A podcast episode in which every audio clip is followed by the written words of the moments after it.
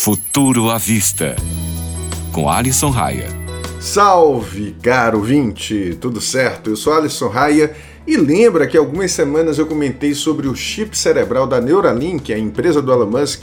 Parece que há uma história muito mais sombria por trás disso tudo.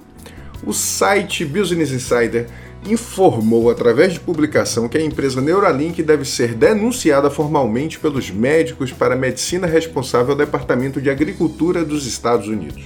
Segundo as mais de 700 páginas de documentos, somente 7 dos 23 macacos sobreviveram aos procedimentos. Alguns deles também tiveram que ser sacrificados devido às complicações do pós-operatório, inclusive com infecções não tratadas.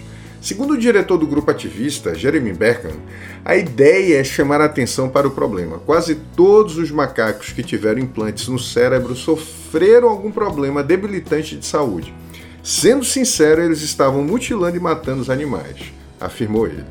Como a denúncia ainda não foi protocolada, a Neuralink não se pronunciou sobre o caso. Já a Universidade da Califórnia em Davis afirmou que os procedimentos seguiam todos os protocolos de saúde e segurança. Agora, em quem você acredita? Depois que viu o vídeo do macaquinho jogando videogame, fico realmente confuso quanto aos problemas desse tipo de avanço tecnológico. E você acha que vale tudo pelo progresso?